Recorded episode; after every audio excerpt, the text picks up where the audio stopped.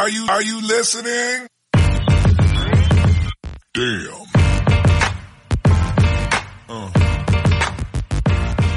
Yeah. ¿Qué pasa, bolers? Bienvenidos a Massive Ball, vuestro podcast de opinión de la mejor liga de baloncesto del mundo. Y hoy en la Massive Neta, ¿qué tal, Sergio? ¿Cómo andamos? Te veo ahí fresquito, en manga corta. Pero por- porque en casa hace calor, porque ahora hace bastante frío fuera. No como en Nochevieja, que creo que es la Nochevieja más calurosa que yo recuerdo, al menos aquí en Logroño.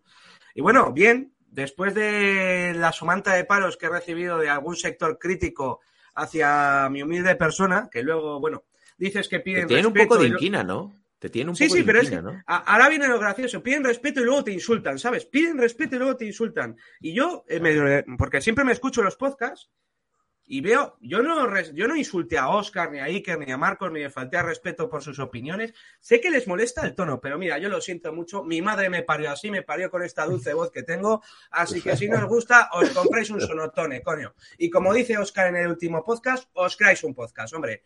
Joder, lo que hay que aguantar aquí.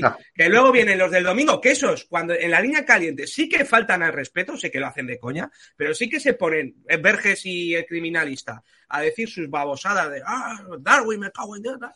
Y yo, que el problema es el tono que me caliento, pero nunca insulto y tal, y me caen toda la mierda a mí. Pues mira, oye, lo siento mucho. Yo voy a seguir así. A las críticas constructivas, muchas gracias, pero a los que vais aquí, a- el chileno ese que envió, envió un chileno un audio.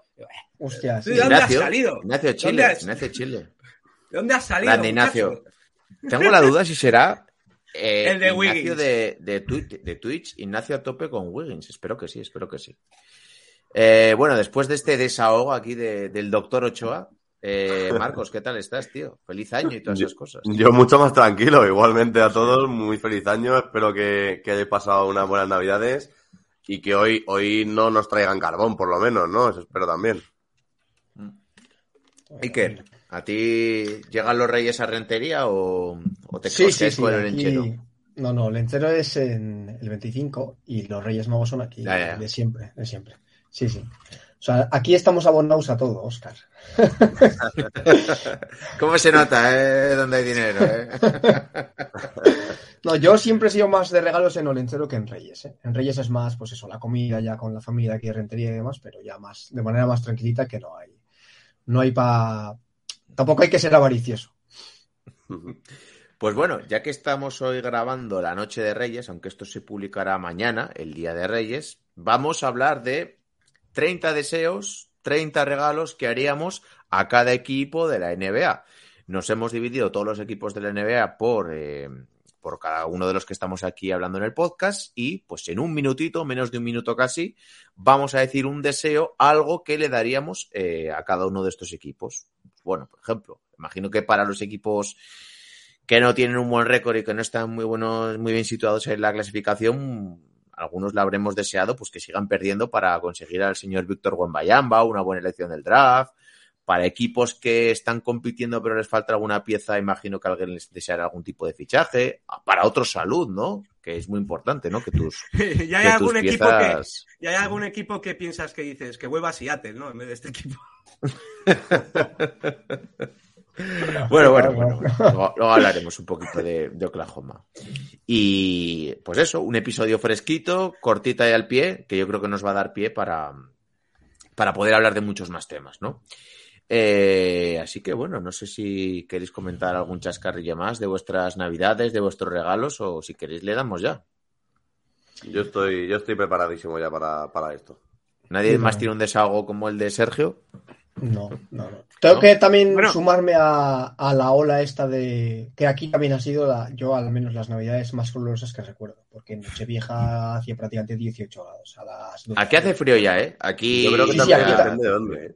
Aquí yo creo también, que depende de dónde, porque claro, yo, yo aquí he estado exactamente igual que siempre. Yo me sorprende que digáis que hayáis pasado tanto calor en, en estas navidades, la verdad. Sí, sí, porque aquí yo recuerdo Nocheviejas de estar por la noche a menos 3 o algo así.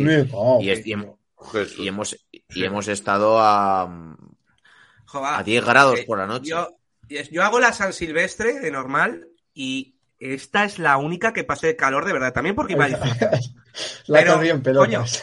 que, que es que yo, eh, la San Silvestre, pues eh, siendo a las 6, 7 hacían 5 o 6 grados y esta hacía 15. Sí, O sea, ha hecho es una diferencia grande. Joder.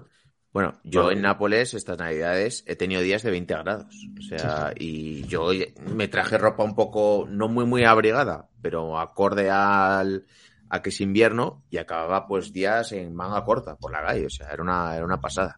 Pero la gente aún así iba con su gorrito, con su bufanda, con su ropa muy maqueada de, de invierno que pues ya se la habían comprado y decidieron pues, seguir adelante con claro.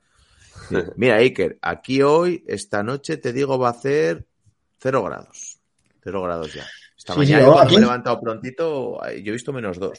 Aquí desde hace, desde el 3 de marzo ya empezó a hacer frío, pero ya te digo, todos los días a ¿Desde el mediodía. 3 de marzo? 20 sí, o sea, desde, desde el 3 de enero, perdón. Mm. Desde el 3 ha empezado ya a hacer frío, entre comillas frío, o sea, en comparación con lo de antes, pues, bueno, 8 grados, mínimas de 8 como mucho, pero ahora mismo hay 15 grados.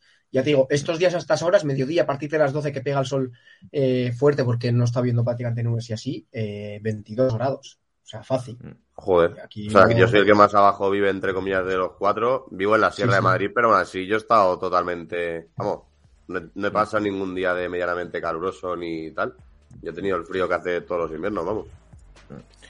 Bueno, eh, yo creo que podemos ir comenzando, salvo que Iker quiera lanzar algún mensaje Nada. para los anti, los antilebronias o algo así. Nada, nada. Nada, yo Nada. ya, te voy a desquitaste seguir el sin otro ver día, los- ¿no? Voy a seguir sin ver los Lakers porque parece ser que que hay que hay truco. No ves a los Lakers y ganan. Hay brotes verdes, ¿no? Bueno. Sí, sí.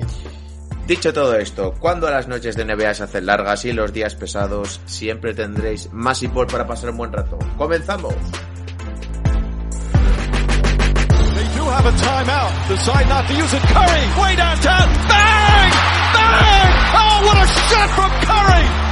The brilliant shooting of Stephen Curry continues.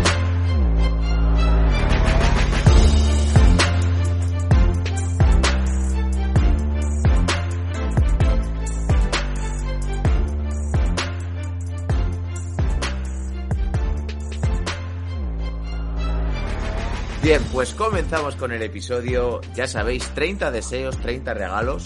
No sé exactamente lo que pondré luego en el título, yo creo que 30 deseos de cara al 2023 para cada equipo de la NBA. Eh, nos hemos dividido los equipos entre los podcasters, colaboradores, gente que estamos aquí hoy hablando en el, en el programita. Y cada uno, pues, un minutito, eh, incluso menos de un minutito, lanzará su deseo para, para, para cada equipo. Las cosas que sean muy evidentes no las, comentar, no las comentaremos mucho porque pues no hace falta. Si algo que sea un poquito controvertido, pues nos podemos parar de tener un poquito a, a valorarlo, pero vamos a ir dándole bien porque si no yo aquí me veo un programita de hora y media que bueno, tampoco nos importa. Así que bueno. Eh, claro, iba a empezar yo. Eh, porque me la había puesto aquí Sergio en el guion, me parece un poquito feo empezar yo. Así que, Sergio, vas a Te empezar. había, tú te había puesto así, te había puesto así para que te tocase Dallas, que sé que eres muy de Dallas, no por otra cosa. Ah, sí, lo, sí, me dicen que soy un poquito ahí Don Chiliver y todo eso. Julián me dice que no soy objetivo y esas cosas. Eh, venga, Sergio, empieza tú, empieza tú si quieres bueno, con pues, los Phoenix Suns. empiezo con los Phoenix Suns. Eh, bueno, esta es rápida.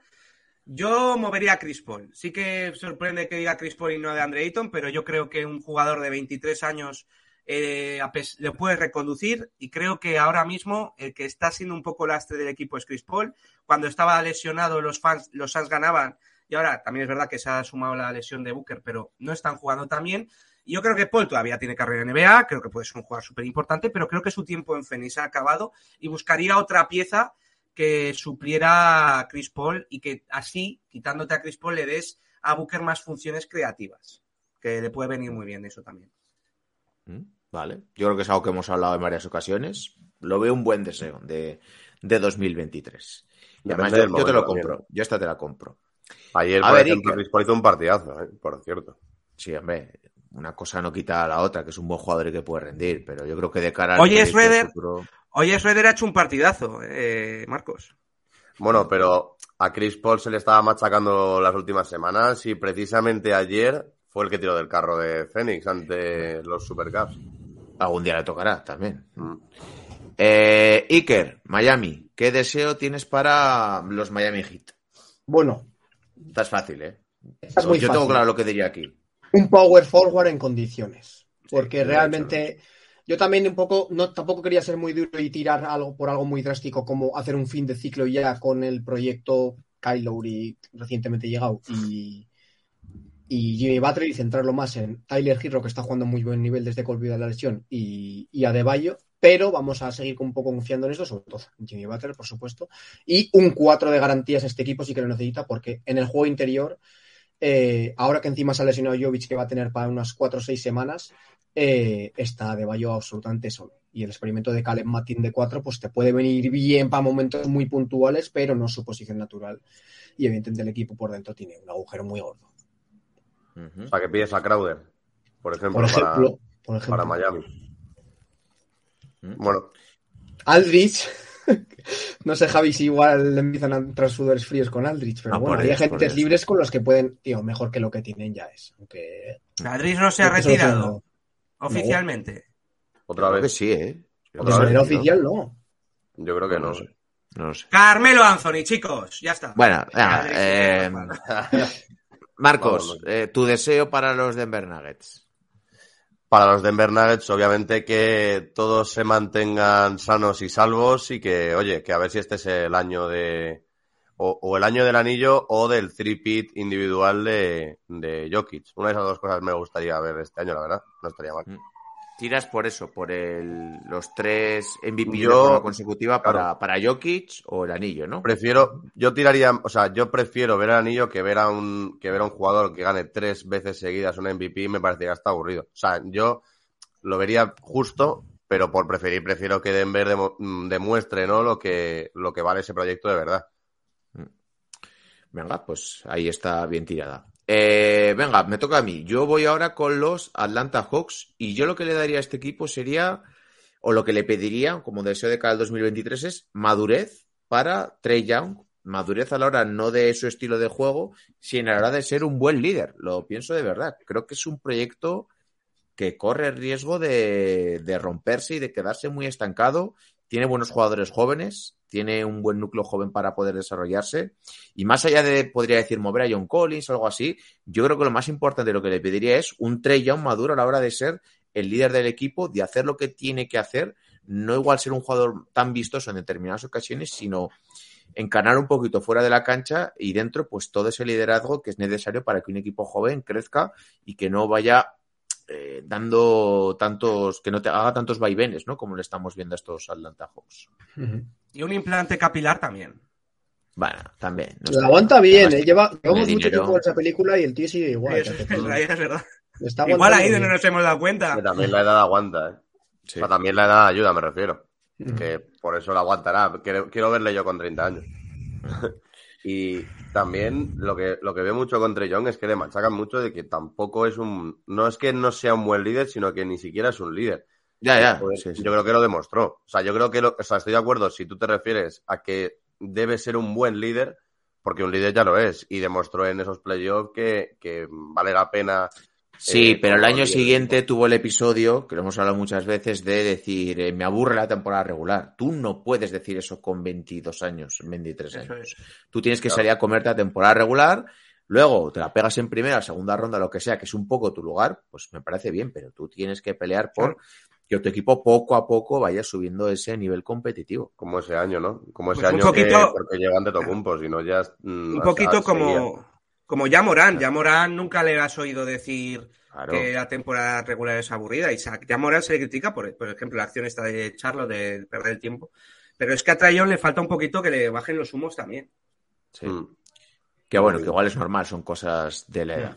Eh, Sergio, eh, Portland Trail Blazers, ¿qué deseo Pues tienes este, para este los Blazers? equipo, este equipo, mm, como creo que no va a aspirar a más que una primera ronda y tal, y creo que van a llegar, voy a tirar porque Jeremy Grant sea All-Star. Creo que es un jugador que lo merece, creo que está haciendo su mejor año.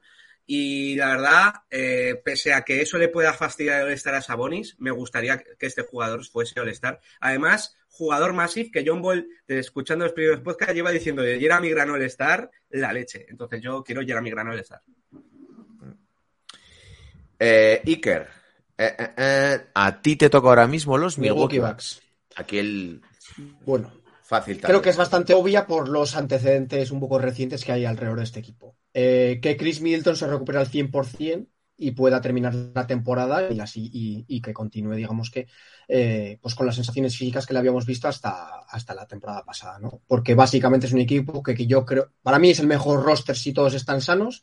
No necesitan nada, creo que tienen las piezas adecuadas para rodear a un jugador como, como y todo encaja muy o sea, a la perfección. Middleton eh, con Giannis y, eh, y el Big Three form- eh, al final pues, eh, englobado con, con, con Holiday.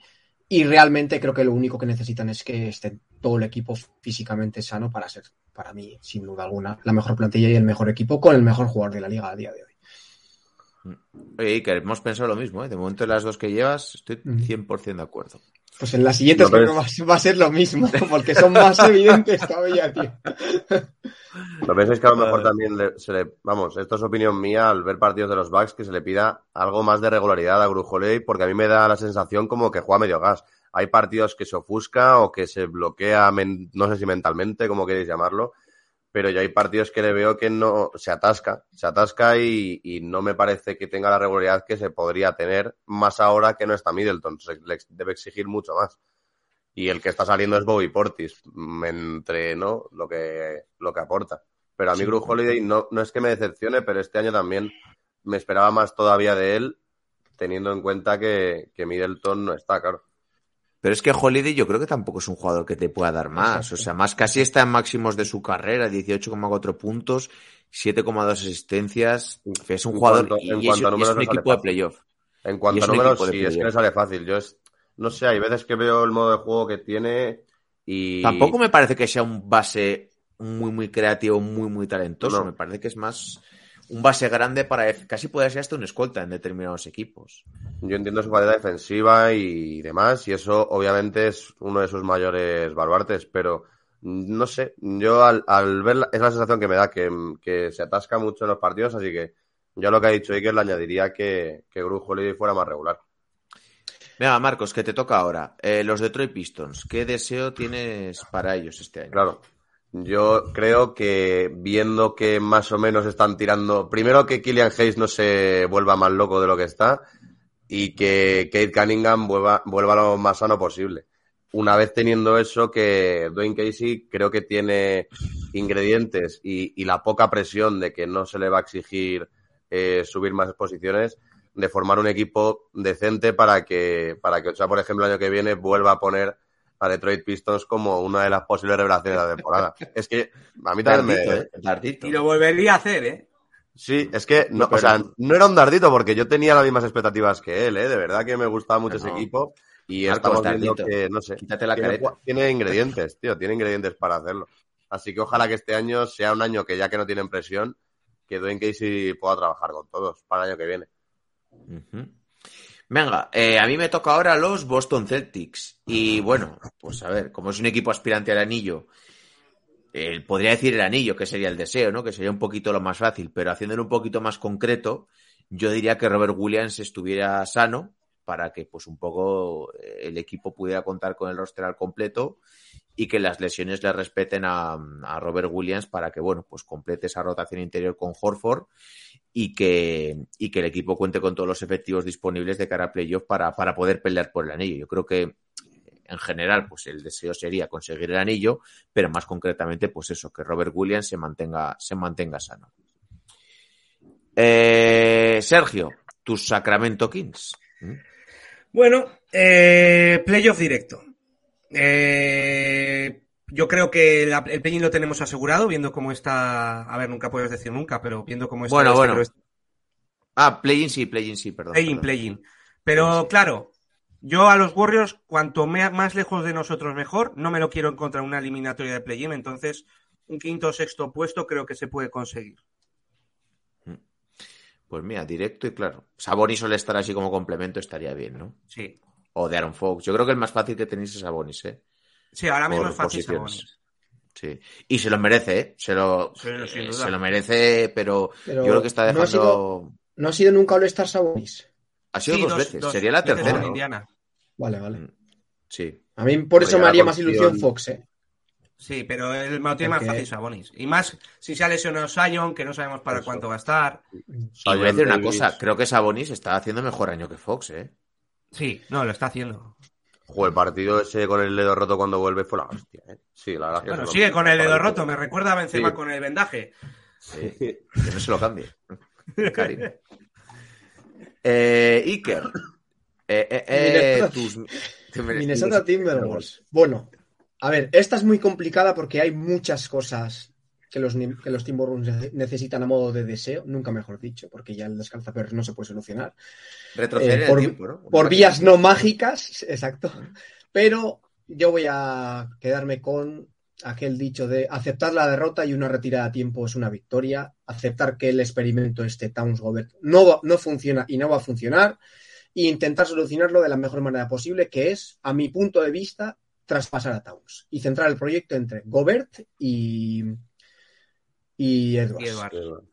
Y con Towns, pues intentar traerte picks de vuelta para tener algo más de margen en caso de que este segundo proyecto, este proyecto eh, Timberwolves 2.0 con estos dos eh, no funcione o, o traer jugadores de complemento que eh, puedan encajar mejor eh, con Edwards y con, y con Gobert que, que, lo, que lo que estamos viendo ahora mismo que la verdad es que se ha quedado un puto solar, o sea no, en comparación con los Timberwolves del año pasado, que sí que era un equipo bastante compacto, con una, con una identidad muy clara, este año se han quedado, que no sabemos muy bien a qué juegan. E incluso los partidos que no juega uno u otro, tampoco da la sensación de tener las cosas muy claras. Y para mí sería eso. Aceptar la derrota y, cuanto antes, antes de quitarle mucho más valor y, y que pierda valor de por sí el, el querer mover a Towns, eh, moverlo cuanto antes. Vale. Me parece, me parece un buen deseo.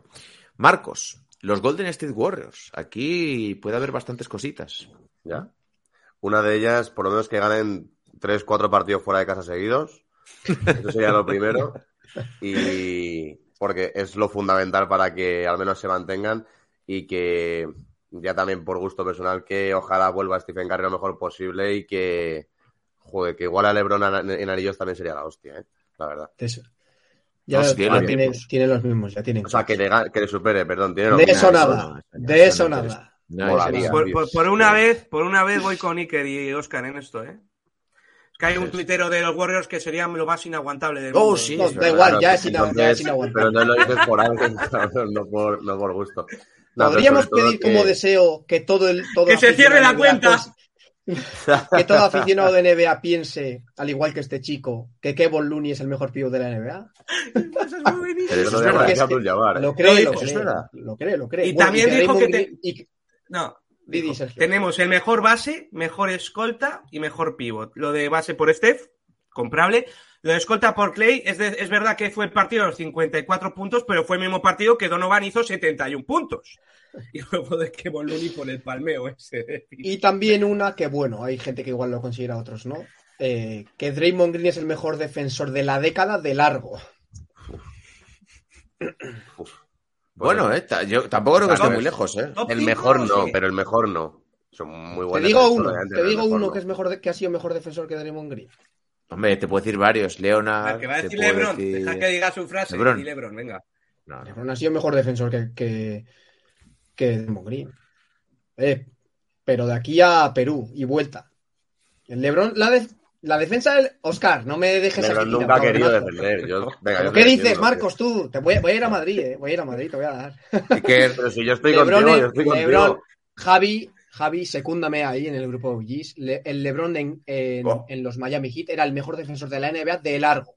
De. Iker, que- ¿estás tratando de buscar un amigo en Javi cuando el otro día te hicieron el lío No, completamente en el último podcast que te acorralaron? Te acorralaron de forma vil John Ball y, y Ja- y Javi.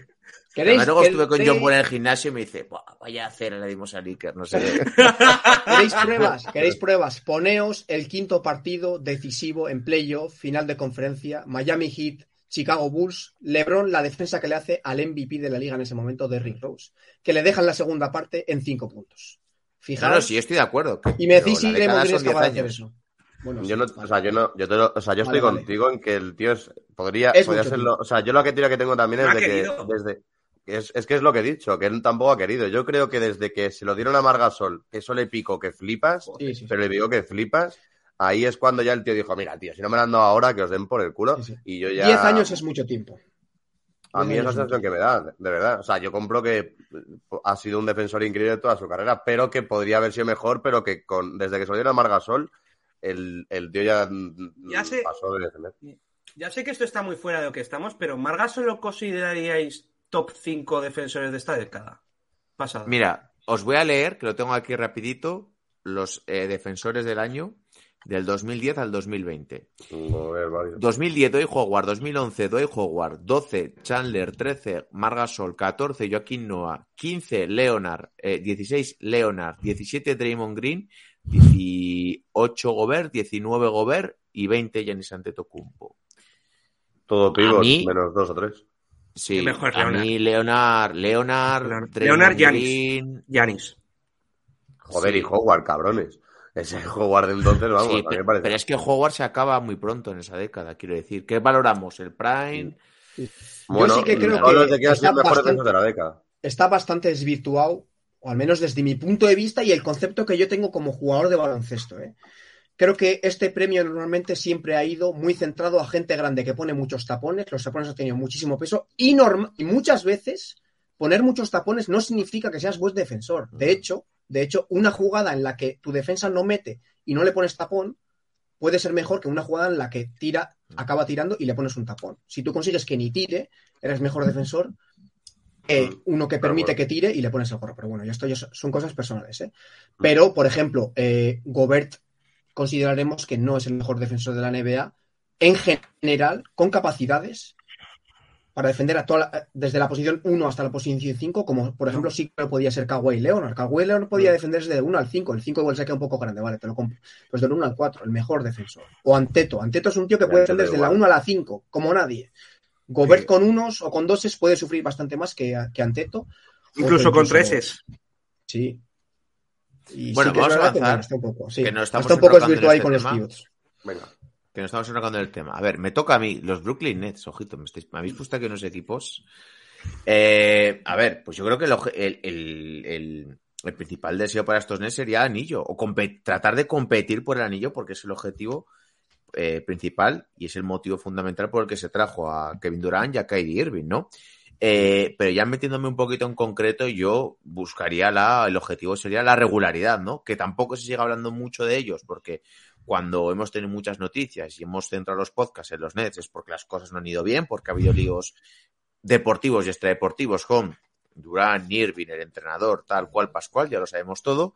Así que yo pediría que si fuera los Nets, si fuera John Ball, que estén ahí un poquito por debajo del radar, que sigan jugando bien, que estén sanos y ya, pues concretando un poquito algo más, igual un pivot, ¿no? Que les ayude, un pivot suplente, algo así, ¿no? Que les puede ayudar un poquito más.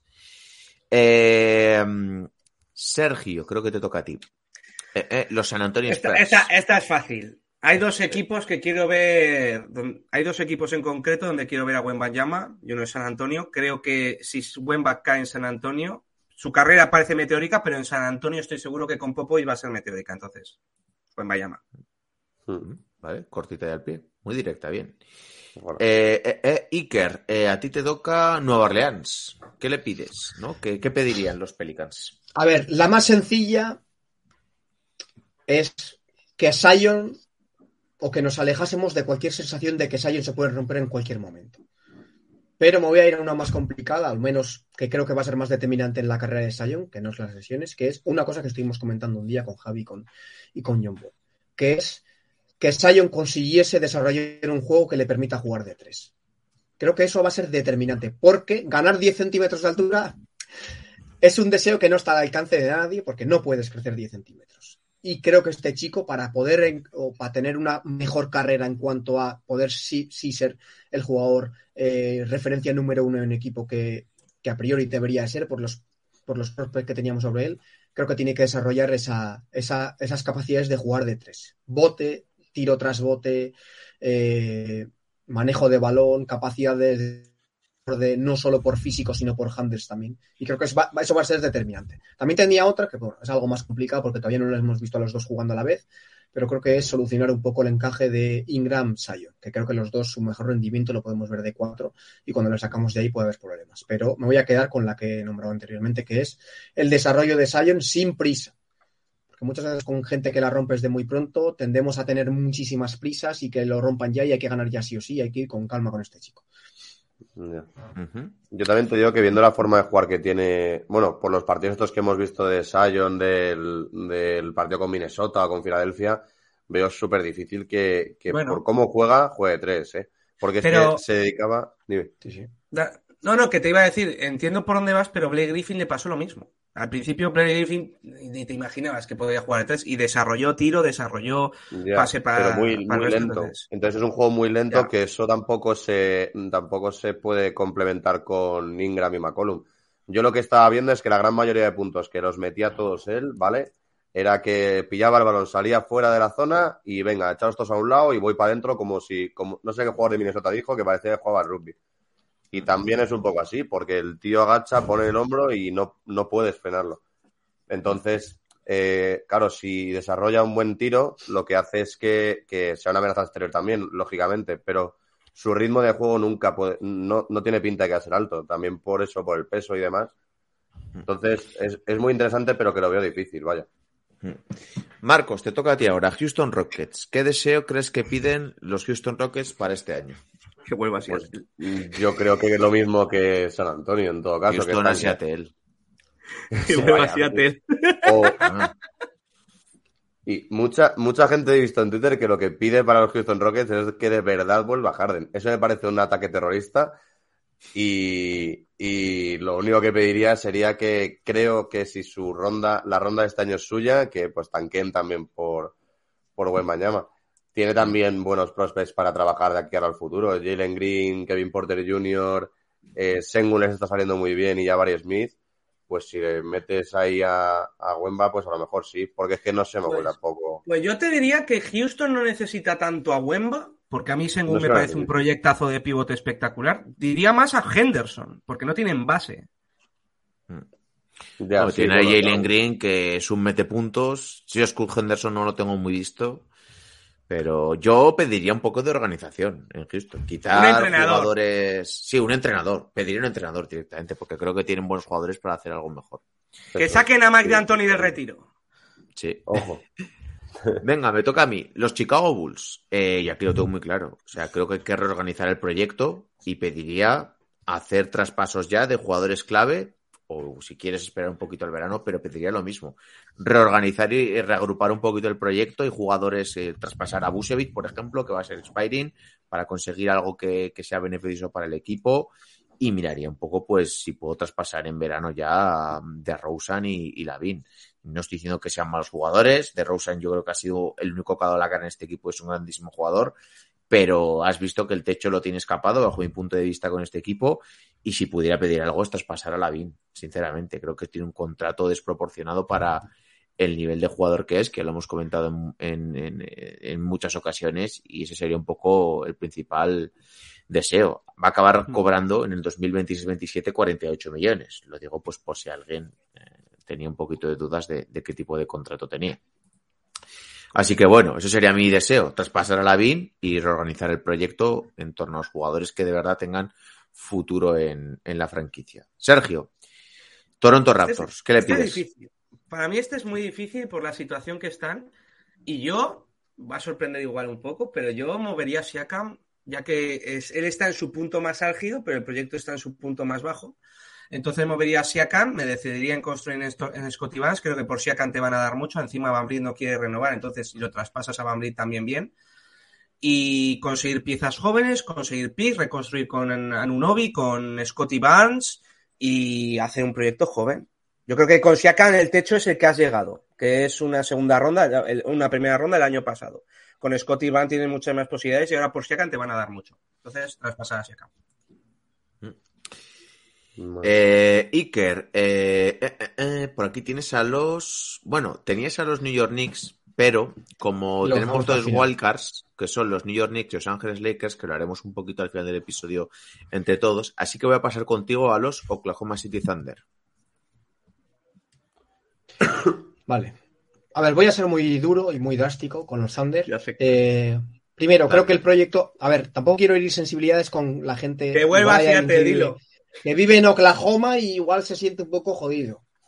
Oklahoma, o sea, los Thunder tienen que volver a Seattle, sinceramente. O sea, eh, no sé. No, no, no transmite nada en un estado como Oklahoma y, y es que no sé en qué ciudad están incluso. O sea, pero lo más importante es que Sam Presti tiene que pirarse este equipo y que lo coja una persona con intención de que, de que sea un equipo competitivo o hacer algo al menos, porque esto de acumular picks año tras año, acumular talento y no aprovecharlo, no sirve absolutamente nada. A pesar de que es un equipo que siempre es competitivo, tío. Haciendo las cosas mal, en agencia libre, en drafts y demás, es un equipo que, compite siempre. O sea, siempre está ahí rozando el play-in. Ha habido muchos años que con, con absolutamente nada se han metido en playoff. La última etapa con Chris Paul, el equipo ya está totalmente vendido. La etapa eh, Westbrook totalmente desolada porque le habrían dejado tanto Harden como, como Durant, se habían pirado. El equipo compite. Entonces, lo mejor para esta franquicia es que la venda, o sea, que Sam Presti la deje, que entre otra persona a gestionar el tema y que vuelvan a una ciudad como Seattle y aquella camiseta verde y, y dorada que molaba mucho. Y molaba bastante más que, era, no sé, era un equipo que transmitía muchísimo más, un equipo más histórico Ah. que lo que han sido los Thunder, que bueno, han llegado a unas finales y han tenido unos equipos competitivos de en los últimos 15 años, pero... No Voy a decir una- algo en favor de, de los Thunder. No lo están haciendo tan mal como yo No, lo están pensaba. haciendo muy 16, El 16 partido de 22. Boston fue la hostia. eh. 16 22. Y sin Sai, ¿eh? Y sin Sai, ganaron. Lo de no tenía ningún tipo de sentido. Yo me lo vi casi entero y no tenía ningún tipo de sentido lo que estaba viendo. eh. Mm. Ahí salía cada jugador y también que, que una de sus grandes promesas, que es Holmgren, no va a jugar todo el año, que es que eso. no le está haciendo tan mal. Yo también te compro eso de que no está haciendo tan mal. Y además que uno de sus principales baluartes este año, que va a ser Holmgren, no está. El año, pa- el año que viene, si todos están sanos, un, con Giddy, con, con él, con Sei, a lo mejor molestan más, ¿no? El chico, el rookie, lo está haciendo muy bien, el Jalen Williams este. A mí me gusta Jalen mucho lo que he visto. El, proyecto está guay. lle- el proyecto lleva muchos años pidiendo que traspasen por, no te voy a decir una estrella, pero por algo que complemente un proyecto Sí. joven y que lo haga un equipo, digamos que competitivo al siguiente nivel. No, pues, Sí, bueno, lo te digo, escribí- o sea, Es que siempre hay- competitivo. Voy a hacer promo, Pero- escribí un artículo de esto en Massive ¿Oh, hace sí? dos, tres Jodas. días. En. Massiveboloficial.com, Massiveboloficial.com. eso es. Ah, muy bien. Y uno de los puntos es que creo que debería moverse ya y el nombre que me sale para mí, yo si fuera Oklahoma iría por Ayton, de una, de una. Tienes picks, tienes todo para darle por Ayton, tío. Yo iría por Ayton de una. Y que luego hay equipos que, o sea, hay jugadores que no necesariamente tienen que ser estrellas, pero Sei cuando va a Oklahoma no va siendo una superestrella. Marcanen está siendo el líder de Utah, se me ocurre, y no fue como una superestrella. Eh, Halliburton está siendo la estrella de Indiana y no fue como una superestrella. Es decir, hay jugadores que Bueno, Sabonis mismamente, cuando fue a Sacramento, parecía un jugador denostado por el público, porque vamos. Por eso te digo que es que hay jugadores muy, muy buenos que en, en contextos como, por ejemplo, puede ser eh, Oklahoma, que cualquiera básicamente puede salir bien, pues oye, un, un por ejemplo, les vendría muy bien y puede ser, vamos, eso, como Sei, que es su estrella, vaya. Marcos, Indiana Pacers, ¿qué deseo crees que tienen este 2023 eh, el equipo del estado de Indiana? Yo creo que lo, lo más asequible es que entren en, entren en playoff, que no sé yo si antes de empezar la temporada era el objetivo. Porque a Halliburton no le veis con ningún tipo de chance de entrar al al All-Star, ¿no? ¿O sí? Sí, Sí, yo creo que Va a puede ser ser. All-Star. Por eso. Lo va a ser Entonces, fijo. por eso digo que lo, lo, digamos, general y objetivo es que la franquicia entre en playoff y luego sería un muy buen regalo de Reyes que Halliburton juegue el partido de las estrellas, la verdad. Pues, a mí en Indiana, ya es que me a mí me gustaría que Maturin ganara el rookie de sexto hombre. No lo ha hecho nadie y él puede hacerlo. Y me encantaría. Es Ganar el sexto hombre siendo rookie. Eso es. No, y el rookie del año, las dos, los dos premios. Creo Nadie que eso es de- imposible, pero ¿No hay ningún rookie que haya sido defensor del año? Al, en su año rookie. defensor del año. Bueno, Magic No, no. Johnson fue MVP de las finales, por ejemplo. Eso claro, sí, eso sí, eso sí. eso sí me acuerdo. Pero que, que haya, que haya un rookie que en su primer año ya sea defensor del año, no, vamos, Yo, me no me suena. Igual No Will me- Chamberlain no. o Bill Russell o... Claro. y Russell igual, de- sí. Puede No me ser. suena. Por no eso, pero también la, la narrativa de banquero, tío, es súper complicada que Mazurin se lo quite, tío. Will Chamberlain fue rookie y MVP en el mismo año. Puede ser, puede ser, puede ser, puede ser. Pero bueno, estamos hablando de otra liga completamente diferente y Para los puretas esto. eso es. A ver, eh, me toca a mí, los Cleveland Cavaliers. Pues seguir tal y como están, sinceramente, yo creo que sería el objetivo, competir, me- tratar de meterse en playoff de mm, siendo cuarto, ¿no? Creo que sería una muy buena noticia. Y por pedir algo más concreto, yo creo que igual un alero les vendría bastante bien, aunque sí que es cierto pues que Osman como suplente me parece que es un jugador que lo hace bien, Lamar Stevens también me parece que es un jugador decente, pero yo creo que tienen piezas igual para aspirar a un alero que igual esté cercano a ser All-Star o que haya sido cercano a ser All-Star por completar un poquito el roster, pero creo que el proyecto goza de muy buena salud y creo que están incluso mejor de lo que esperaban al principio de temporada, sinceramente. Mm. Eh, eh, eh, Sergio, te toca a ti eh, los Utah Jazz de Jacobo pues, León. Esta la veo muy clara y yo es lo que haría es, le diría a Danny Ainge, dame la pistola, no la uses. Eh, viendo cómo estás, no muevas tus ases valiosos. Mark Allen tiene que seguir, Clarkson tiene que seguir, encima creo que lo van a renovar. Beasley tiene que seguir. He leído que querían traspasar a Vanderbilt por John Collins, yo no lo hago ni de coña. Quédate con tus ases jóvenes, han encajado con el entrenador, que para mí eso es mucho más importante que acumular picks como ha hecho Oklahoma, y sigue compitiendo. Vale que no vayas a tener un buen Bayama, ok, pero creo que con la masa que tienes y pues, lo que puedes conseguir con los picks de Minnesota, tal, algún trade por Conley, alguna cosilla, puedes hacer un equipo muy interesante. Aparte, Utah se ha construido base, base a eso. Cuando se fue Hayward, llegó Donovan, Mitchell, que era un pick 13 que nadie esperaba lo que ha sido Donovan Mitchell ahora mismo, y seguían compitiendo. Entonces, Mm. yo seguiría, como ha hecho Utah en todos los años, no toques las cosas, Danny Age, no muevas assets porque han subido su valor. Ves que este equipo está funcionando, sigue con ello. Buena reflexión y te la compro bastante. Eh, eh, eh, le toca ahora a Iker y tiene por aquí los Orlando Magic. Sí, a ver, es bastante complicada porque lo más evidente es que el proyecto siga creciendo y, demás, pero para mí es un equipo que lleva ya varias temporadas acumulando demasiado talento y no, no, no arriesgándose a intentar mover cosas que no han terminado por funcionar o que puedas pensar que igual no van a llegar tan arriba como, como a priori iban, o la sensación que teníamos a priori, ¿no? Eh, para mí tienen que hacer un equipo desde ya alrededor de banquero, intentarlo preparar desde ya para hacerlo competitivo desde ya. O sea, no vale estas medias tintas de, bueno, sigo acumulando jóvenes y a ver cómo se va desarrollando. Y uno de los problemas que yo creo que tiene este equipo es que tiene mucho joven. Es un equipo co poco compensado entre jugadores veteranos y jugadores jóvenes. Tiene muchísima calidad, son jugadores que la calidad al final cotiza muy bien en el mercado y creo que deberían desprenderse de varios jugadores que creo que tienen como cromos muy repetidos, intentar traer algo complementario a, a, a Banquero y sobre todo Wagner, que para mí son los dos mejores prospects que tiene este equipo. Sachs también, pero bueno, hay bastantes problemas con temas lesiones así, que a mí me deja algo frío estas cosas, ya sabéis con las lesiones que nunca se sabe. Y creo que tienen que empezar ya a construir algo competitivo alrededor de banqueros sin esperar que estos jóvenes se, desarrollen. O sea, por ejemplo, eh, en el puesto de base para mí, Cole Anthony y Jalen Sachs tiene que salir uno de los dos, principalmente Cole Anthony porque al menos es, no está lesionado y, y, y es, tiene, menos, tiene menos techo. Eh, pero Gary Harris y este, y el que yo digo que se parece a Neymar, eh, Teren Ross, tenían que haber salido hace muchísimo tiempo. No parece nada, ¿eh? pero bueno. No, no, nada, no se parece nada, pero a mí me recuerda muy bien a él. Bueno, estos dos tenían que haber salido hace muchísimo tiempo esta franquicia. Sí, y lo renovaron este verano, además. Lo renovaron, sí. Bueno, y qué voy a decir también de, de Mobamba, que lo renovaron al final yo creo que un poco por el miedo a, igual lo dejo pasar y acaba sí. rompiéndolo porque parecía. Así que yo me voy a centrar en desprenderte tus jóvenes por mucho apego que le tengas a ellos porque los has trasteado y tal. Esto Sergio y yo con los Knicks lo sabemos muy bien, que tus jóvenes te caen muy bien y, tienes mucho cariño hacia ellos, pero hay que saber un poco separar lo sentimental de, de la cabeza e intentar ya hacer un proyecto competitivo para, sí. para banquero porque tiene, sobre todo, tiene unas pues miembros para ser dicho, un jugador top ya. Yo, sí, yo te hubiera dicho yo, volver a ver a Jonathan Isaac. Es que llevamos dos, tres años sin verlo. Pues sí, la verdad. Es, sí. Y yo también me yo es que ni lo, ni lo, yo ni lo, ni lo estoy contando ya en el proyecto. Ya, yo tampoco. Pues su no, contrato, es que, su contrato... Sí, pero, pues que son, va, vamos para casi tres años, ¿eh? O sea... Sí. Lleva ya dos años y pico, sí.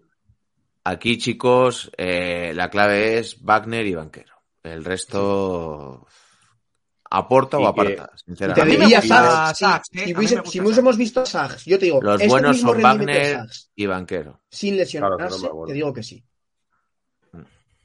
Pero eso es el cariño también, porque Fulls también, a mí también me gusta mucho. Y que los pivots no sean muy interiores porque entonces se, se solapan con banquero. O sea, que el pivot salga de la zona y dejen vía libre a banquero en la zona. Eh, Marcos, te toca ahora hablar un poco de los Ángeles Clippers. Pues primero le pediría a los Reyes que trajeran un base organizador de una santa vez, porque estoy de ver a Reggie Jackson y a John Wall ahí que no se, no, no complementan ni con Cora. Que Kawhi Leonard pueda jugar 20 partidos seguidos Mm. y que y si son muy ambiciosos y piden mucho a los Reyes, pues hombre, yo creo que es una conferencia oeste medianamente asequible como para poder ganarla en playoff, no en tema regular, sino en playoff. Por poder pueden hacerlo. Entonces, yo sí, sí, lo primero es pedirles un base organizador y lo más importante que Kawhi aguante el físico y que pueden alcanzar las finales de la NBA, yo creo. Es asequible. Venga, va. Eh, y me toca a mí ahora los Dallas Mavericks. Yo a los Dallas Mavericks les pediría que no se precipitasen. Oscar, te has saltado Charlotte, ¿eh? ¿Me he saltado a Charlotte? Nadie, Eh, nadie ¿de quiere quién? hablar de Charlotte. ¿Quién ha tenido a... ¿Quién tenía a Charlotte? Ah, eh, tú, Brooklyn, Ah, sí. Charlotte, no has hecho Charlotte, has hecho Chicago, Cleveland. Ah, pues venga, a, a- a- oh, vale, me echas a Charlotte. Eh, pues eh, ¿Cómo que no? tanquen para conseguir a Bayama, sinceramente. O sea, tampoco. Que no vuelva Bueno, sí que Mike es cierto. Tienen, tienen jugadores interesantes que están acabando eh, contrato, que lo tengo por aquí, y creo que pueden sacar cositas interesantes. O sea, a ver si pueden mover a Gordon Hayward. Eh, bueno, para- el otro día que libre se lesionó tres cuatro semanas, pero es un jugador que es expiring y tiene 12,6 millones, lo mismo que Mason Plumlee. O sea, son jugadores que puedes mover a algún equipo que los necesite y ver qué pasa con la renovación de P.J. Washington. En general, eh, organización, reorganizar el proyecto después del palo de este verano con lo de Miles Bridges y, y ver pues lo que empezó la temporada lesionado la Melo Ball y quedarte un poquito lo que ha dicho, me vale lo que ha dicho Iker con, con los con los Magic, traspasar lo que no te vale y, y quedarte con lo que vale y potenciarlo. Un De fichaje tipo de de Andre Ayton Bridge- les vendría de puta madre. De los rumores de Bridge, ¿os lo creéis? ¿Que puede volver o no? Sí, me lo, me lo creo cualquier cosa, que aquí nos olvidamos todo muy rápido. Pero puede ser por el hecho de que así, eh, es que por algún lado lo he leído por encima, que, que igual es por el simple hecho de que así la sanción que le impongan, o sea, esto como no está fichado, o sea, no está firmado por ningún equipo, no está cumpliendo ningún tipo de sanción. Entonces, que si le firman sea para que la sanción que le imponga la NBA por lo que le ha ocurrido, que ya empiece a correr, ¿sabes? No sé. No sé, no sé. Yo creo que si le firman es para firmarle. O sea, no puedo. Claro, pero no, o sea, yo no había contemplado que si, claro, si le firman será, le- la NBA no la sanciona de ningún tipo, o sea, no le está impidiendo. Yo no voy a firmar a un jugador que sé que voy a- lo voy a tener parado durante mucho tiempo, que ya va a empezar a dar la matraca con que qué coño haces fichando a este tío que ha cometido este Claro. delito. O sea, no me acer- si no lo quiero, no me acercaría. Y si lo no sé. ¿A Me cuánto parece que acaba en Taiwán con Howard? Sí, sí, sí. A mí me da que va a acabar en Charlotte, ¿eh? Pero bueno. Que va a volver. A mí no me resultaría extraño que volviera a jugar en la NBA. O sea, hay gente que ha hecho cosas es. peores y ha vuelto a jugar, ¿eh? Te os quiero decir. Y a la gente la da igual. Eh, en fin. eh, El que eh, toca- tatuado, Marcos, el que tienes tatuado, Marcos, hizo cosas muy graves y. Ya, pero esto también, obviamente, no es el mismo jugador. y que, yo qué sé, si todavía no ha firmado por nadie, tío, yo creo que es que eso, ¿sabes? Lo, lo otro, bueno, puede ser más o menos sonoro, pero yo, yo creo que no fue tan público como lo que ha pasado ahora con Bridges, tío. Que no fue tan público. Fue Ya, mucho más claro. público. Joder, que no, Bueno. se retransmitió en televisión. Fue mucho decir- más público. Ya. Pa- Fue mucho Para quien no lo sepa, Marcos. Marcos tiene tatuado a Kobe Bryant, ¿vale? A ver, pero ¿no se supone que al final se demostró que fue una denuncia falsa para No, intentar no, Rose, ¿eh? No, lo- Kobe. yo, yo, No, a ver, no, no. Lo, lo digo desde ya, desde el minuto acuerdo. uno que lo nombro. No tengo ni idea, no tengo ni idea. La no de- jugaba Iker, baloncesto Muy rápido. Iker, llegaron a un acuerdo Voy, voy eh, y ambas partes sean satisfechas con ese acuerdo. Iker, la que tú eso es dices muy habitual en. Estados Unidos. La que dices es la de Rose. La de Rose sí que de- fue denuncia falsa. Mm. Bueno, eh, continuamos. Sergio, Washington Wizards, ¿qué les deseas? Bueno, Tu esta- equipo favorito, ¿eh? Te lo has, Sí. reservado, además. ¿eh? Me voy a. Me, me quiero explayar un poco en esta porque dice José que yo soy hater de los Wizards. A mí, lo uno de mis jugadores. Uno de mis jugadores favoritos ha sido siempre Gilbert el Pistolitas Arenas. Pero bueno, para explicar mi Otro deseo. mi- Con Antoine Jameson. mi- para explicar eh, mi confusión a qué desear a los Wizards, para mí los Washington Wizards son una tragicomedia romántica americana. El- la persona se enamora de otra, todo muy bien, empieza a haber algunos pequeños problemas, entonces esa persona pa- en, vez- en una relación tóxica, en vez de eh, dejarlo, eh, la caga. Eh, nos vamos a casar, le doy a Bill 170 millones. Todo bien, 170 millones, sigue sin funcionar la cosa, una pequeña crisis. Va, vamos a tener niños. 260 millones a Bradley. Entonces, en ese sentido, ¿qué hago? Porque ya me ha asegurado el matrimonio, un matrimonio que va como una puta mierda, tengo críos que encima no quería, porque no me gustan los niños, pero claro, quiero demasiado a mi pareja, pues hace, en verano te hubiera dicho, no Bill y construyo de cero. Ahora, pues ya la casa por la ventana. Traspaso los picks que encima tra- drafteo como una mierda, porque Johnny Davis es un pick, eh, el peor, ahora mismo estadísticamente es el peor rookie de la camada. Luego, Alvilla ha salido mal. Hachimura, bueno, puede tener carrera en NBA como role player, pero no es lo que buscabas. Entonces yo traspasaría los picks y algún jugador por otra estrella y a ver dónde llego, porque ahora mismo no llego a nada. Entonces buscaría una estrella que es un de Rosen, eh, la vi no, porque para mí es el Bill, pero mucho peor. Pero buscaría una estrella y a ver dónde llego, porque es que los Wizards, si no, no sé a dónde van. Que vuelva John Wall. No, no. bueno.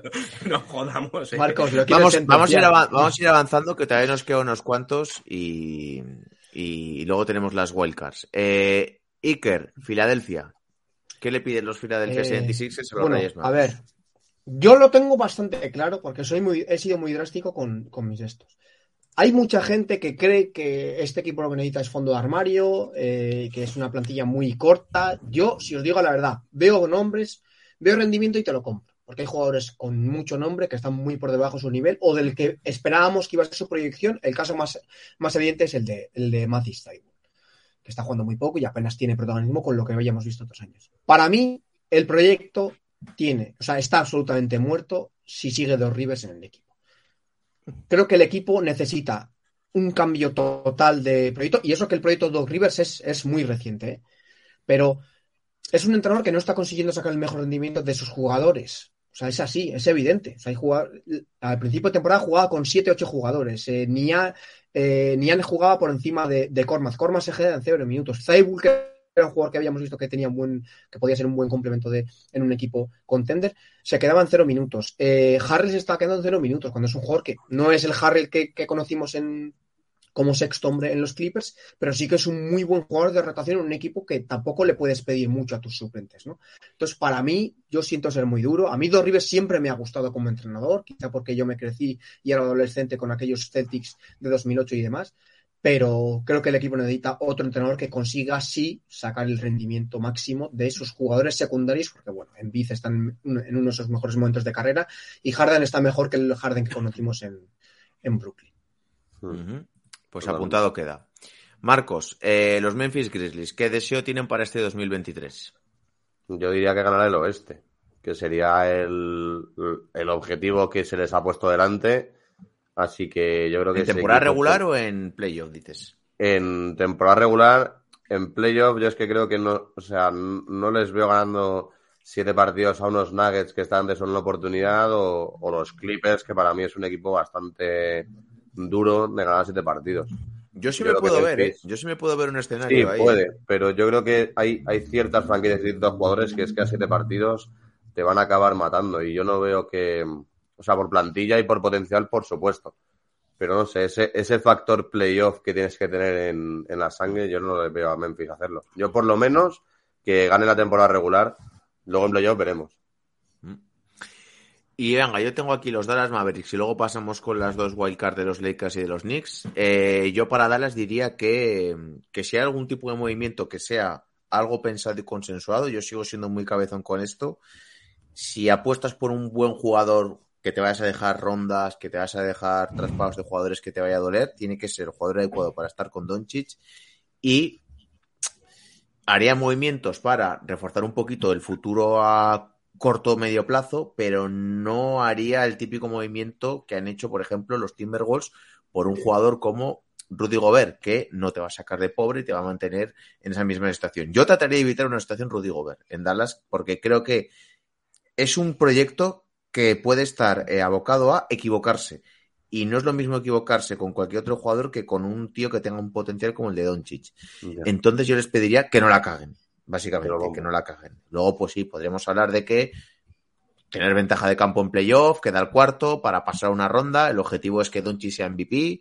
El objetivo es pasar, jugar playoff de forma directa, pasar una ronda y has cumplido de forma sobrada tu temporada. Pero más allá de todo eso, el trasfondo, que no la caguen con un movimiento que te joda la carrera de, de este jugador en, en- en tu franquicia, porque ya sabemos lo que pasa luego, que las estrellas pueden acabar jugando donde quieran. Dicho todo esto, tenemos aquí dos wildcards. Creo que no nos hemos dejado a nadie, salvo que me he equivocado yo con alguien. No. Los Lakers y los Knicks. Vamos a empezar, si queréis, con. Ya sabéis que son equipos de los que hablamos de forma bastante habitual. Vamos a empezar con los Knicks. Eh, Sergio, Iker, vosotros que sois Knickerbockers, ¿qué, ¿qué le pedís al año? ¿Mm? Y que ya saben por dónde voy. Iker ir. va a decir que echen a Tontibodó. Vamos. A ver, es que realmente no. Iker, tú que eres el pesimista. te- A ver, a mí Tom y luego no me parece que no mal. se anime. Mira, no me- es muy. Con los Knicks es el equipo, os digo de verdad, ¿eh? Me he repasado todos para tener algo por si acaso había que comentar algo. Los que más me cuesta, o sea, el equipo con el que más me cuesta es con los Knicks con diferencia. Porque desde mi punto de vista hay muchas cosas que cambiar. Entonces es muy difícil, ¿no? De eso que cuando querías 20 regalos y no, no solo dos. Pues eso. Eh, a mí Tom Thibodeau me parece un buen entrenador. El tema es que nos vendieron, y además él intentó recalcar mucho cuando le firmaron que era un entrenador que había cambiado, que se había modernizado mucho. En este año sabático que se tomó año y medio, eh, acudió a varias instalaciones deportivas eh, de los Warriors y de los Miami Heat. Recuerda si ahora de memoria, ¿eh? no sé si habría. Filadelfia más. también. Me acuerdo. Sí. Y dijo que había estado trabajando pues, con- tanto con Spoelstra como con, como con Kerry su, y todo su staff técnico, pues estaba modernizando un poco el baloncesto, que era consciente de que el baloncesto había cambiado mucho y demás. Eh, el Tom Thibodeau que estamos viendo, desde que se cargó a Reddish, Rose y Fournier, es el Tom Thibodeau, el Tom Thibodeau más OG que hemos conocido nunca jamás. Sea, miraos solo, yo entiendo que verse los partidos de los Knicks es, es complicado y es duro muchas veces. Miraos solo el boxscore, los minutos que juega la gente. O sea, hay gente que está jugando 46 minutos por partido. De 48. En un equipo que Redis se queda a cero minutos porque este tío la ha cruzado. Entonces, mi solución o mi deseo es que Tom Thibodeau, algún día que baja así, pues un poco a Central Park, a dar una vueltecita, a, a respirar un poco aire puro y tal ahí en el parque, después con toda la puta polución que habrá ahí por Nueva York, se tropiece, se dé con algo en la cabeza y ¡pum! le cambie un poco la mentalidad y vuelva a, al Thibodeau de entrenador 2000, baloncesto 2022, tío. Porque no puede ser este tipo de rotaciones, tío. Es que los Knicks van a llegar a final de temporada destrozados, tío. Destrozados. Ayer en el banquillo juegan 19 Hartenstein, 10 McBride, 11 Bueno. Fournier y 22 Jericho Sims. Y juega Y, 37 Quentin Grimes, 40 Jalen Branson, 46 el Quickly. O sea, Sí, sí, estás leyendo bien. No hubo prórroga, chicos. Y fue un partido en el que Rose estaba disponible y se quedó a cero. Volvió de lesión y se quedó a cero. Y Obi Toppin también venía de lesión, podía jugar ya y se quedó a cero. minutos. 46 Quickly, ¿eh? Así que 46. es que, tío, es que no, no. Es una locura. No, no, no, tío, no es normal. Y no es excusa que los Knicks tienen una plantilla. Ganaron los Knicks, ¿eh? Tiene, sí, sí, ganaron muy justito contra los Spurs. Con un igual, ganaron. Tres victorias consecutivas, Iker. Te Pero- lo voy recordando, ¿eh? Ahora- No es, no es cierto que los Knicks tienen una plantilla muy corta. De hecho, tiene una de las plantillas más profundas de los últimos años. Eh, Sergio, tu turno. Bueno, yo el año pasado hice una campaña por cierto jugador que no vino, se quedó en su equipo. Y este año, sobre todo Iker lo sabe por Soy Knicks, eh, he hecho la campaña por otro jugador. Y yo No sé si es eh, bueno que la hagas, ¿eh? tengo que ver. ya. Y, y no creo que venga este chico, pero bueno, yo creo que después de la temporada, yo creo que un playoff está bien, pero después del o en el draft, en el draft, que Seiji Jus Alexander, formado en Kentucky, que eso le gusta mucho a la gerencia de los Knicks, sea jugador de los New York Knicks. Yo tengo que ver eso. y es la campaña que voy a hacer este año. El año que viene igual tengo que hacer otra. Pero este año es la de Sei. ¿Por qué? Porque necesitamos una estrella y para mí ese chico va a ser una bueno, si no lo es ya, va a ser una estrella. Y tiene O sea, y que juntas a Branson, Shea, Barrett ahí. No, fuera. Barrett va para Oklahoma. Barrett y Pix para Oklahoma. Buah, qué cara se le ha quedado ahí. Que... Bueno, no sé si algo se coge la que imagen. Ahora que dar. Sí, sí. Pobre Iker. Hostia, chaval, yo no lo haría. ¿Qué me decís? Que justo No, que se te había congelado. Es que creo que te había internet Ah, un poco vale. lento. Vale, y hay vale. veces que Sergio te mete pullas y. Mejor que no lo haya escuchado. No, no, que, que qué cara se te había quedado, porque daría a Barrett más rondas por 6. ¿Tú eso, Iker, lo harías o no? Se le queda ahí pillado. Sí, se le queda un poco pillado. Eh, Marcos. Normal, eso, así se ha quedado, así se ha quedado la franquicia de los Knicks o la- el, la- el fandom Sí. Knicker al escuchar Sí. a Sergio. tío. Sí, me Iker, te va un poco el internet un poco mal, ¿eh? De vez en Y cuando. ya está, ya está. Me- ahora ha sido culpa mía, me he cambiado yo de, de red wifi y me he puesto la de la habitación, no me he dado cuenta. Vale. No, que habían dicho que un intercambio G. Barrett más rondas por Gilgeous Alexander, que no sé si tú lo harías o no. O sea, te lo estás pensando de verdad. Me lo estás estoy diciendo. pensando, sí, sí. Sí, a ver, Eh, Joder, ¿Os acordáis, os acordáis lo que he dicho? ¿Os ¿Pero qué acordáis lo que he dicho? contando? ¿Os acordáis lo que os he dicho con los Magic de que hay que empezar a pensar con la cabeza y no con el corazón? Mm. Pues pensando con la cabeza es un traspaso que habría que hacerlo. pues claro que sí, hombre. No, claro que habría que hacerlo. Sí, sí, sí, No, yo os- claro si que os sí, estoy dando 30 la puntos por razón. partido, ¿eh? Si os estoy Que dando la razón. 30 por puntos por partido, que no tienes que pensar nada, ¿eh? O sea, Nada. Yo, yo- lo hago de una. o sea, Lo Sí, raro es A mí decir que no no. me- A mí no me pegan, Branson. escucha, y si quieres les meta a Branson también, ¿eh? Así que te lo digo. Estás ¿eh? loco. O sea, a ver. Ya, tampoco te No, no, no, eh, estoy loco. A ver, Marcos. Marcos, Marcos, eh, Branson se ha complementado muy bien con Donchis. ¿Por qué no iba a complementarse bien con Shea? Pues porque hay Porque quien no es lo mismo, ¿eh? organiza un No poco son los ahí. mismos el juego, jugadores, vale. Pero Shea juega con Guidey, que también es manejador, Jalen Williams, que ha demostrado ser manejador, eh, Dort no, pero juega con otros dos manejadores, entonces yo creo que sí puede funcionar. Escucha, y si quieren que les dé también a A Grimes, Randall. a McBride, a todo, yo doy a todo por. por- Bueno, bueno, por espera, ser, vamos. Iker le va a dar ahora, ahora sí le va a dar a Iker un jamaco. Es un tacañón el Iker, es un tacañón. Es un tacañón.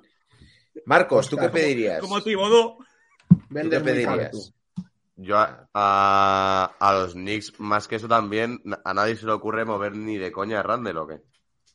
A mí sí, Ve, pero tengo solo. Claro, No, es que estáis cosa. hablando mucho de, estáis ¡Has hablando abierto mucho el de- cajón! de Barrett, pero yo sobre todo movería, haría un movimiento por Randall, que me parece el jugador que más puede sacar de ahí. Por el que más cosas se pueden sacar o que más estrellas se pueden sacar, más que por Barrett. Tien- Es que Pero, Barrett, hay- tío, pero voy a decir una cosa con Randall. A Randall no hay que malvenderlo tampoco, ¿eh? No, O no, sea, no, Randall para es un nada. jugador que tiene valor. El otro día me acuerdo cuando hablamos Iker y yo un traspaso Randall por Tobias Harris y me decía Iker, va, yo lo haría a pelo. Eh, la diferencia Sí. salarial que tienen, eso aparte, claro, habría que, que mirarlo porque creo que se lleva unos Cobra 20 más millones. Claro. Pero Randall tiene más valor, es mejor jugador que Tobias Harris. O sea, no Ah. hay que regalarlo tampoco. O sea, Mira, creo que. ahí hay un problema, Oscar. Tiene más valor porque Randall es mejor jugador, pero es un jugador mucho más difícil de encajar en otro equipo que Tobias Harris. Y eso también tiene, o sea, hay que valorar esa, esa faceta también. Mm. O sea, Randall solo puede ser primera estrella de un equipo. Y Tobias ha demostrado que puede ser un jugador de complemento. Y eso tiene mucho sí, valor, joder. tío. Y que Randall sea 24,2 más jugador. puntos, 24,2 puntos, 10 rebotes, casi 4 asistencias, un robo. Está tirando con un eh, eh, 34, en casi 35 en tiros de 3. Que sí, que tiene todos los condicionantes que tengáis. Es un buen jugador de baloncesto, que sí, con toda la mierda que hay sobre él. Pero... sus últim- su último mes está haciendo un buen año, ¿eh? Sí, Sí. sí, sí, está haciendo... Luego hay veces que lo quieres matar, evidentemente, pero. Sí, sí. Yo le pediría a los. Knicks que fueran competitivos. Ya está. Y que sigan progresando. Si tú sigues ganando partidos, y los Knicks no son el meme que eran antes de la llegada de Tibodó, que es lo bueno que ha tenido Tibodó, ¿no? Que es un equipo que daba pena verlo. Daba pena verlo. Los Knicks el año pasado no entran ni en play-in, pero tienen 38 victorias, que es una temporada porque sube mucho el nivel del este y ellos pues no, no llegan, hay lesiones y no están capacitados para competir. Pero en cuanto le han respetado un poco las lesiones al equipo, pues ya han tenido refuerzos, el equipo ha competido. Yo les pediría que siguieran compitiendo para que el proyecto cada año mejore de año a año. Yo creo que sería un poco lo ideal, ¿no? Sí. Para que luego venga Trey Young también en primera ronda y te vuelva a hacer lo mismo, tío. Claro, pero es que es a lo que estás abocado. Es que Atlanta, por ejemplo, Atlanta va eh, la posición número 9, 18 victorias, 20 derrotas. Los Knicks van en la posición número 6, 21 victorias, 18 re- derrotas. O sea, eh, los Knicks no tienen un jugador como Trey Young, no tienen una segunda espada como de John Murray, no tienes un joven como que tiene problemas de lesiones como, como Hunter, no tiene un jugador con el contrato de John Collins. Mm. Atlanta tiene mejor plantilla, mucho mejor plantilla que Atlanta Claro. debería estar peleando por el cuarto puesto de forma seria. Y es un equipo que no, no cumple las expectativas. Y los Knicks, sí, pues pelean porque ojalá les echas en primera ronda un equipo y juegas en playoff directo. Serían muestras de, de un síntoma de una nueva temporada. Es que ahora mismo estarías jugando contra los Nets en primera ronda. ¿Qué, qué vas a esperar? Pues los Nets te van a meter un 4-0, igual tienes el típico partido de orgullo en casa que El ganas primero, y es El 4-1. típico primero, sí. Claro. Los Lakers, eh, que es la segunda wildcard que nos hemos sacado. Marcos, que es tu equipo. ¿Qué le pedirías? Los deseos. Aquí Hombre, el- mi mayor deseo es ver a Anthony Davis jugar 20 partidos. Oh, Y pues eso, eso- eso lo mínimo, porque es que este tío era para, para MVP, defensor del año y todo lo que tú quieras, tío.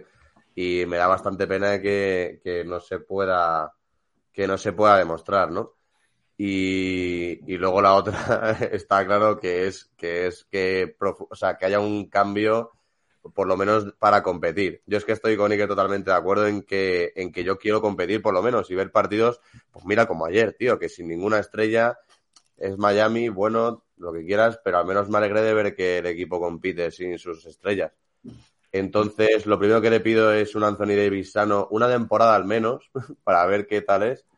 Y luego un traspaso que yo, claro, todos, todos los focos apuntan a Westbrook para tener profundidad de plantilla. Eso por lo menos. Iker, tú que eres también un jugador que te pega muy de cerca a la actualidad de los Lakers. ¿Qué le pedirías? Sí. A ver, la mía Eso, era ya sé lo que me vas a decir. ¿eh? obvia. Anthony Davis no se vuelve a lesionar de, de aquí al tramo final de temporada. Pero la siguiente es que se mueva en el mercado pensando en esta temporada no dar vergüenza ajena y ya la plantilla del próximo año que viene. Porque pueden empezar a trabajar en la plantilla del año que viene. Porque Mm. solo hay dos jugadores que tienen, tres, perdón, que tienen contrato garantizado para la siguiente temporada, que son LeBron James y Anthony Davis. Y bueno, el, ¿cómo se llama? Un- es, un, es un contrato dual de estos de, de G-League. O sea, pueden empezar a planear ya. Damian Jones, ¿no? Damian Jones, sí. No, no. a mí, Matt, Matt Christie. Christie. No, Matt Christie. Matt Christie.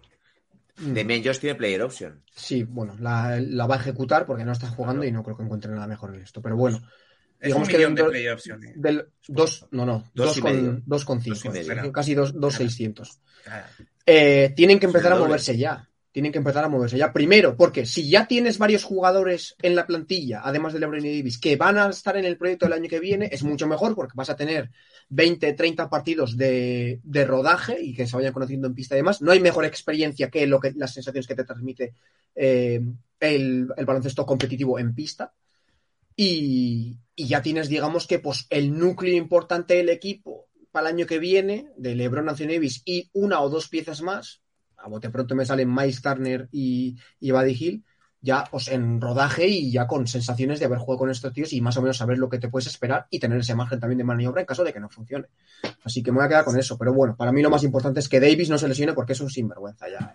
O sea, La verdad es un juego de esperanza, eh, sí. tío. Es lo más grave. Más Sergio, tú que eres la versión más crítica de los Lakers. Tú que. Heitel, Heitel, como diría, como diría Darwin. Heitel, Heitel. Bueno, la- yo también tengo dos como todos. La obvia es que Davis vuelva a jugar 20 partidos para traspasarlo. Yo esa te la compro, ¿eh? Yo lo traspasaría a Davis. Y la Pero segunda, que, que aquí es donde me vais a matar los tres como llenas, como la otra vez, que luego yo soy el que recibe las hostias, pero fuisteis a por mí como llenas.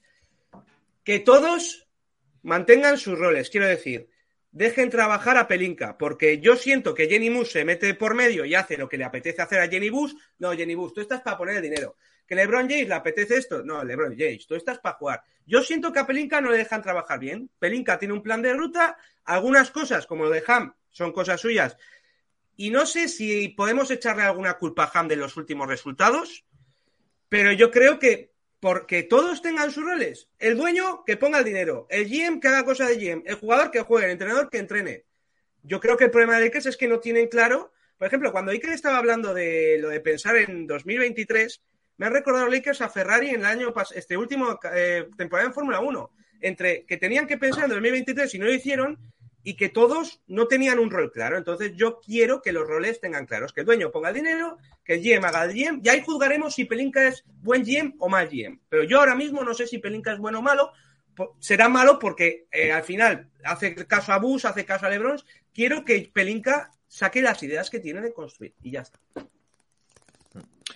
Pues bueno, yo le pediría lo mismo, eh, que Davis juegue, creo que sea lo más importante, y, y si no juega hay que replantearse aquí un traspaso, sinceramente.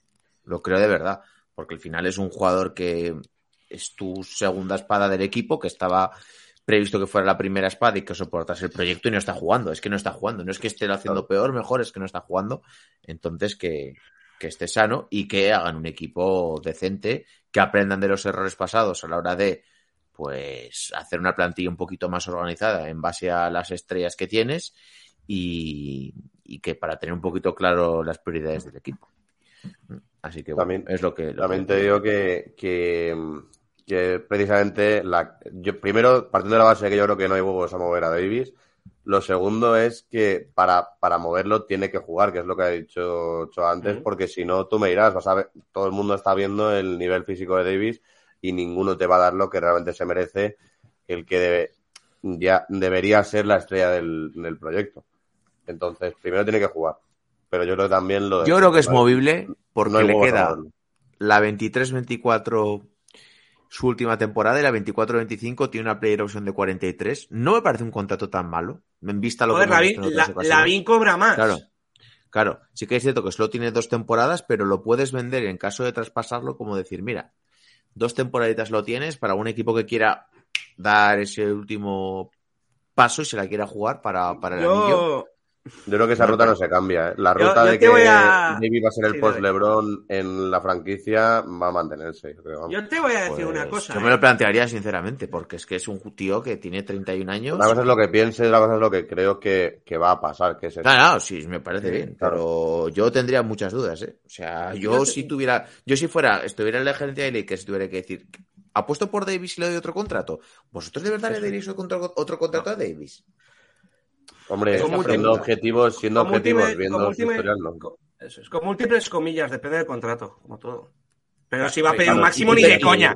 ¿Y Si es tú máximo te- ni de ¿qué te coña. crees que Mira, te va a Pedro pedir y el Davis? Moro no. ¿Alguien Ya. le va a dar un, un máximo a Davis? Sí, sí, seguro que alguien Es que alguien se lo va a dar. O sea, Además, estaba pensando que un traspaso interesante, y creo que este equipo le podría interesar porque es como están grillados, sería Minnesota Anthony Davis por Towns. ¿Y por Damian Lillard a Portland? Pero no, tiene creo que sentido Lillard, que- yo creo, yo creo que Lillard no se mueve de por Sergio, no tiene sentido que Minnesota traspase por otro pivot. Claro. Ah, digo, Yo pues decía lo, lo- lo de Damian Lillard porque es otro jugador veterano y ya tienes a Anferni Simons en Portland y te falta Pero- pues eso. O sea, realmente, ¿vosotros veis factible o veis que pueda suceder que LeBron y Davis no tomen la misma decisión? Tanto ellos No sería la primera vez que LeBron no ha tomado la misma decisión que las estrellas con las Eh, que estaba ya al lado. Cuando LeBron marchándose del equipo, no continuando él. Si LeBron decide quedarse en el equipo, los Lakers yo creo que van a estar obligados a mantener a Anthony Davis. Eso es lo que No estoy sé. queriendo decir. No, que no- no sé no lo lo, que no lo tengo tan claro. Si el equipo no gana, LeBron También no es te tonto, digo, ¿eh? también te digo, Oscar, también te digo, Oscar, que yo creo que LeBron termina la 24-25 y yo no le veo firmando con otro equipo que no sean los Lakers, ¿eh? En caso de que siguiese, que también podría ser que decidiese Que se va a poner a retirarse probar. con Yo, 40 yo con el hijo se 40 va. Yo creo que se va con el hijo. Hombre, ese es su objetivo, ¿no? Jugar con su hijo. Pero- Si yo creo que lo de LeBron- pues Sí. Yo creo que lo de LeBron, que decís se va a quedar con Davis, no sé, qué, yo creo que LeBron eh, debe estar hasta, hasta, hasta los balls de Davis, sinceramente. seguro. LeBron Seguro. tiene paciencia, pero no infinita. No, Claro, que tiene es que paciencia LeBron toda su carrera se ha sabido gestionar bien los entornos a los que iba. Pero se fue de Cleveland, fue a Miami con Boss y con Wade. Cuando bajaron, se fue a, a Cleveland con Love y con Irving. Después se fue a, a los Lakers. Claro, pero, pero- ya está en su tramo final. Ya no La, de- está decisión de era de LeBron y era, Claro, era su una tramo decisión final, sobre su futuro.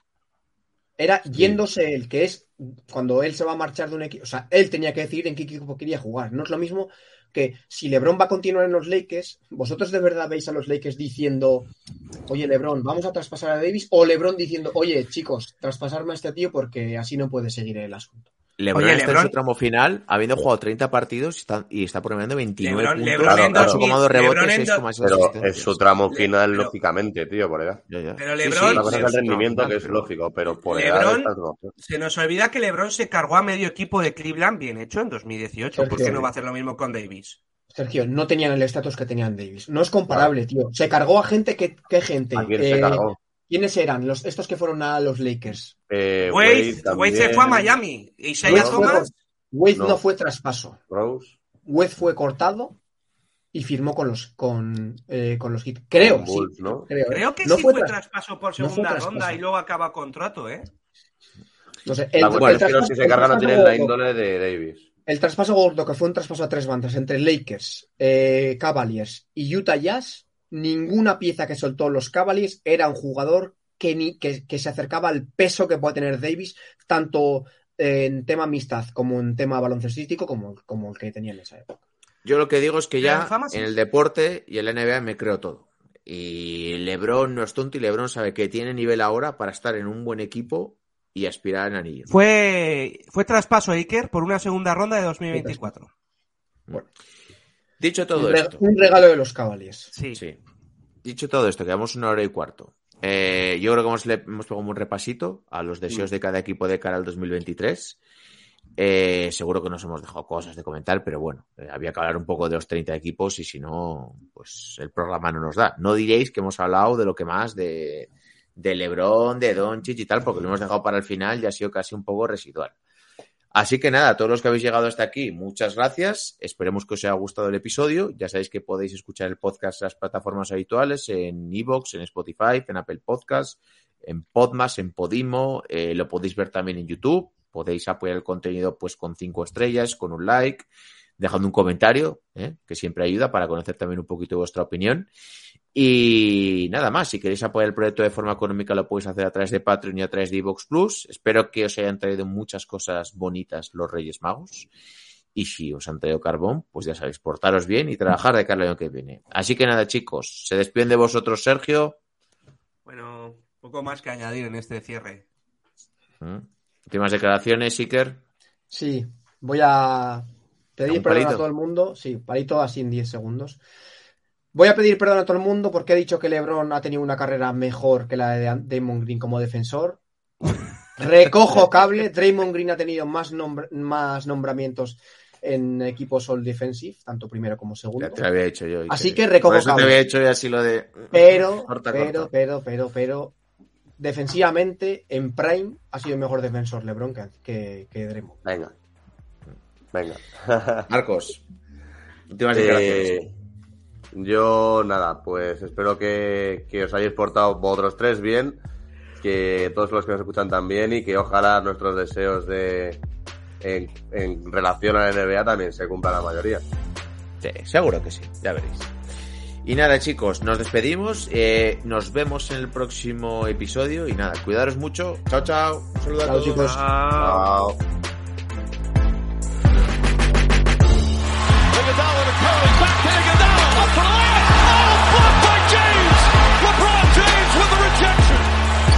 Cleveland! This is for you! Oh!